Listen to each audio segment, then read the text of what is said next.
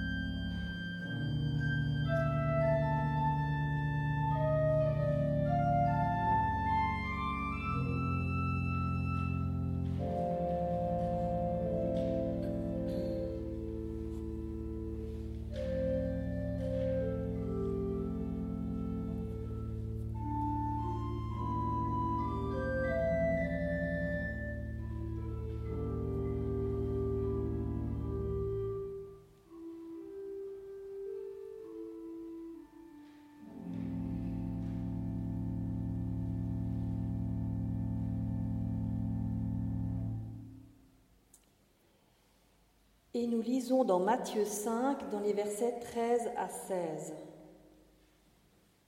C'est vous qui êtes le sel du monde. Mais si le sel perd son goût, comment le rendre de nouveau salé? Il n'est plus bon à rien. On le jette dehors et les gens le piétinent. C'est vous qui êtes la lumière du monde. Une ville construite sur une montagne ne peut être cachée. On n'allume pas une lampe pour la mettre sous un seau. Au contraire, on la place sur le porte-lampe, d'où elle brille pour tous ceux qui sont dans la maison. C'est ainsi que votre lumière doit briller aux yeux de tous, afin que chacun voie le bien que vous faites et qu'il loue votre Père qui est dans les cieux.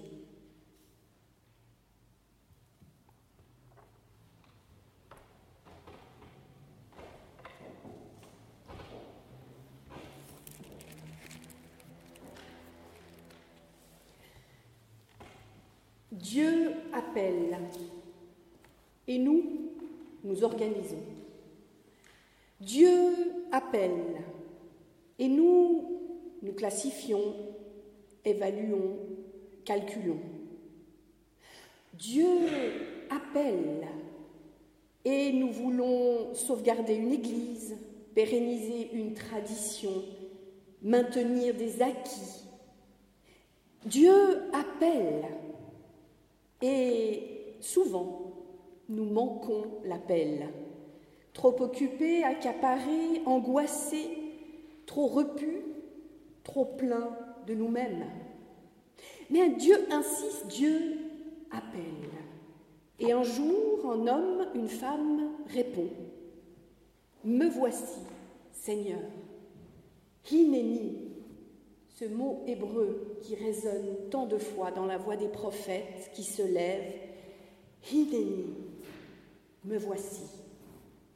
Une personne s'éveille, s'inquiète, se redresse, se lève. Hineni, me voici, Seigneur. Quelque chose s'ouvre en soi, en moi, et il me faut bien l'écouter et en faire un chemin, mon chemin.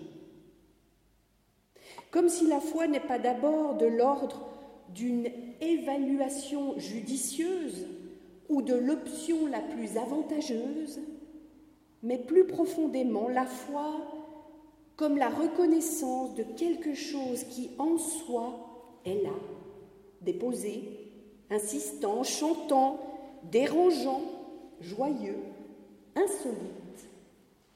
Reconnaître ce quelque chose en soi et l'assumer, c'est-à-dire accepter d'en vivre. Hineni, me voici, Seigneur. Dieu appelle,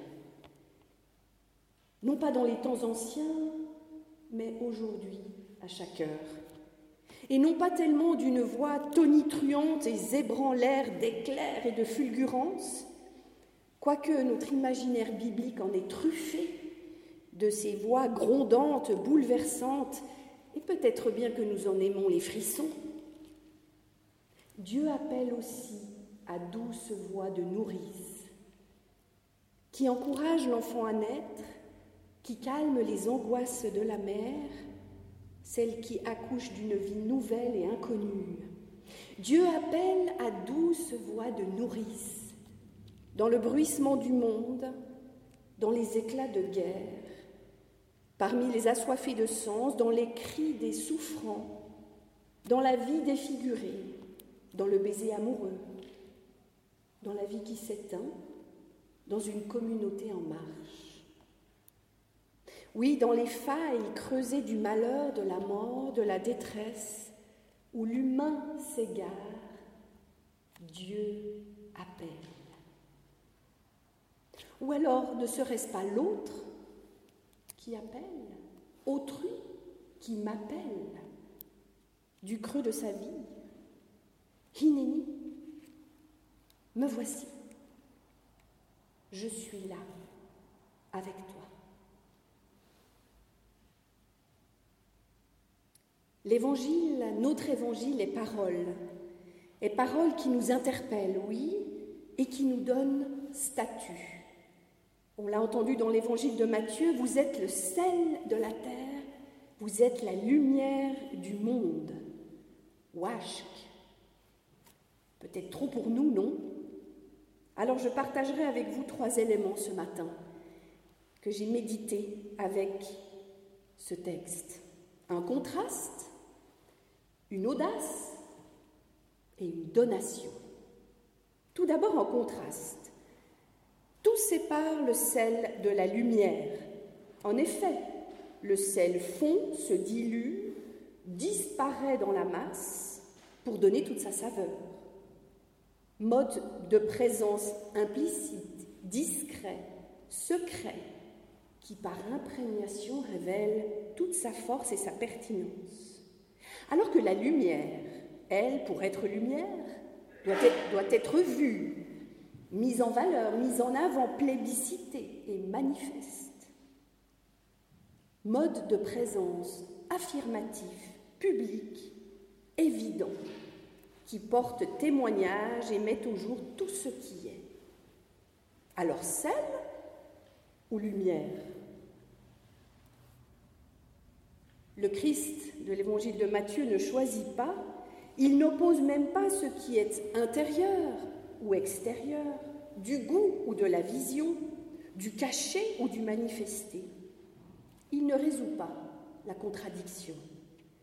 Il tient ensemble sel et lumière, et il nous offre ces deux images, ces deux voies pour être disciples, ses disciples dans le monde. Deuxièmement, une audace, celle d'être celle et lumière. Vous êtes pas vous avez du sel et quelques ingrédients et piments et épices dans votre besace. Non pas vous avez quelques lumières reçues lors de vos études, de votre expérience professionnelle, de votre expérience de vie. Non, même pas un impératif, soyez, ni même une injonction, vous devez être, mais un indicatif, une affirmation. Vous êtes sel, vous êtes lumière. Une affirmation dans l'être, de l'être que nous recevons un peu comme un socle, on va dire une certitude, dans laquelle nous pouvons entrer de plein pied. Le Christ nous dit, vous êtes sel, vous êtes lumière. Troisièmement, une donation. Tout ne sépare pas le sel de la lumière.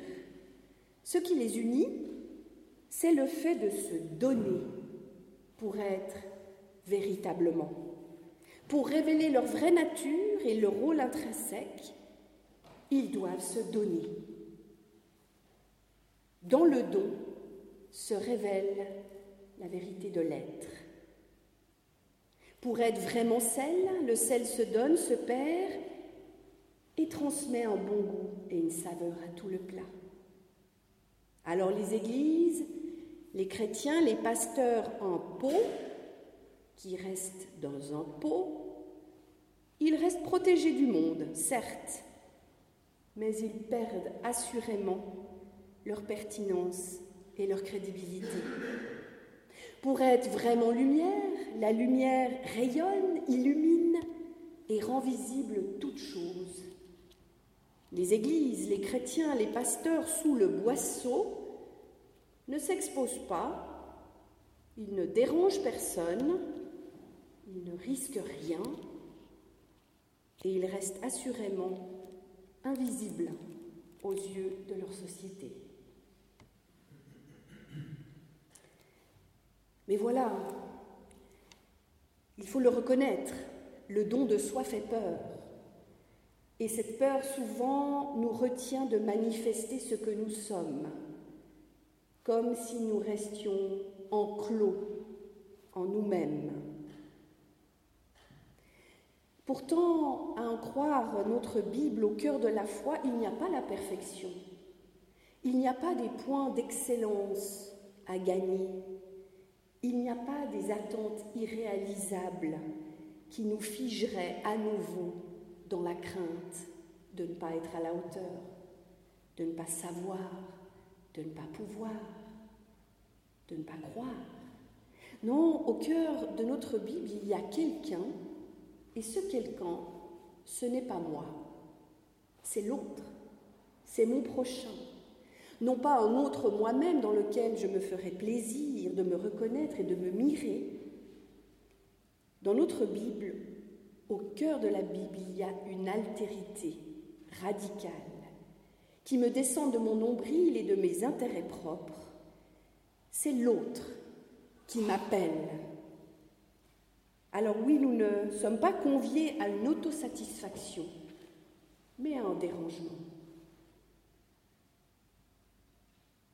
Et dans l'épître de Paul, à en croire notre évangile au cœur de la foi, il n'y a pas une arme de persuasion massive, il n'y a pas une morale, il n'y a pas un argument d'autorité, il n'y a pas quelque chose à posséder ou à asséner sur la tête des autres.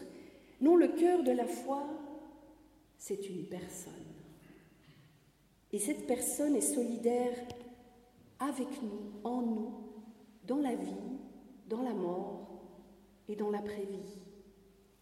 C'est ce que nous dit Paul dans cette deuxième épître aux Corinthiens. Lui, le Christ, transmue la mort en vie, l'ancien en nouveauté, l'égoïsme en altruisme. Le Christ assume ce qui est usé, fatigué, éreinté, violenté, pour le subsumer en plénitude de vie.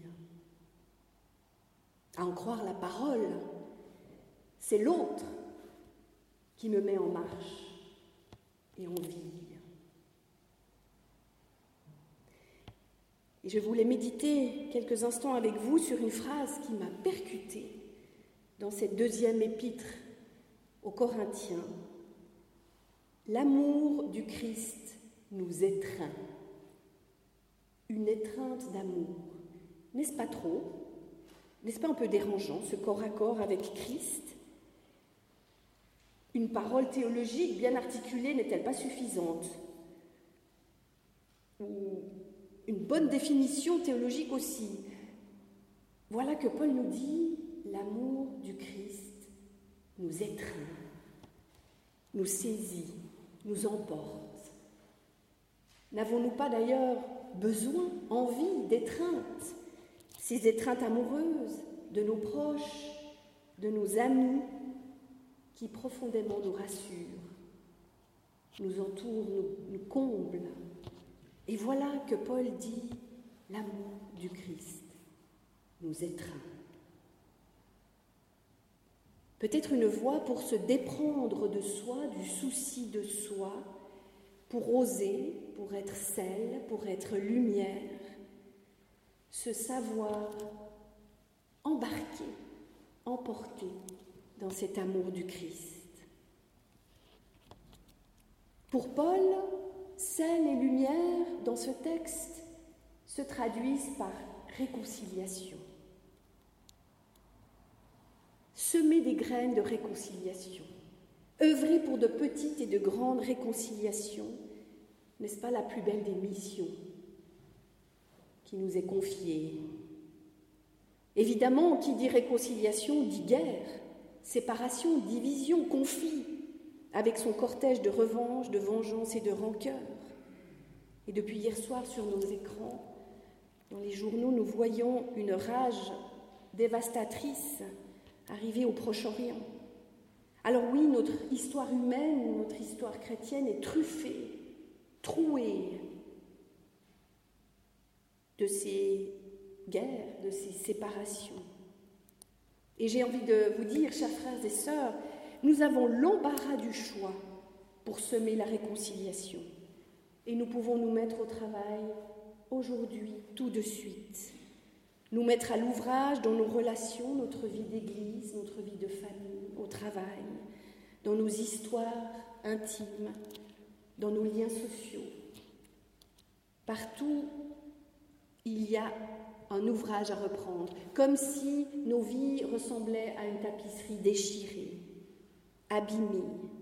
Alors à nous d'aller reprendre le fil, les fils de nos vies là où nous sommes, pour retisser une tapisserie non pas parfaite, non pas forcément excellente, mais une tapisserie lumineuse aux couleurs de notre humanité et de notre histoire. Réconcilier pour retisser un lien possible, là où tout avait été coupé, déchiré, abîmé, de notre fait, du fait de l'autre, qu'importe. C'est ce que Paul appelle une nouvelle création. Alors oui, avec le Christ, nous sommes appelés à aller sur les brèches, là où la tapisserie a rompu. Être sur une brèche, c'est coûteux, c'est souvent difficile, parfois effrayant, avec des gouffres qui paraissent irréconciliables. Mais là, sur les brèches, nous pouvons être sel et lumière, retisser humainement, relationnellement, collectivement, ce qui a été dévasté, malmené et rompu.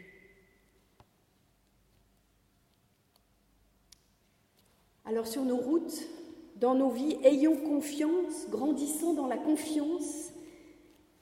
Le Christ nous appelle à chaque aube, à chaque crépuscule, il nous connaît par notre nom. Il croit en nous plus que peut-être nous-mêmes nous y croyons. Et il nous adresse sa parole. Il nous donne statut.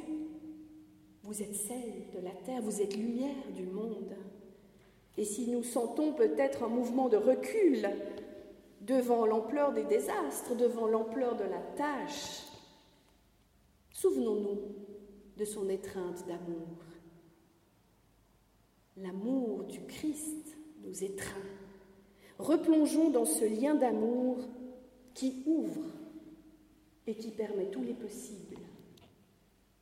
Hineni, me voici, Seigneur.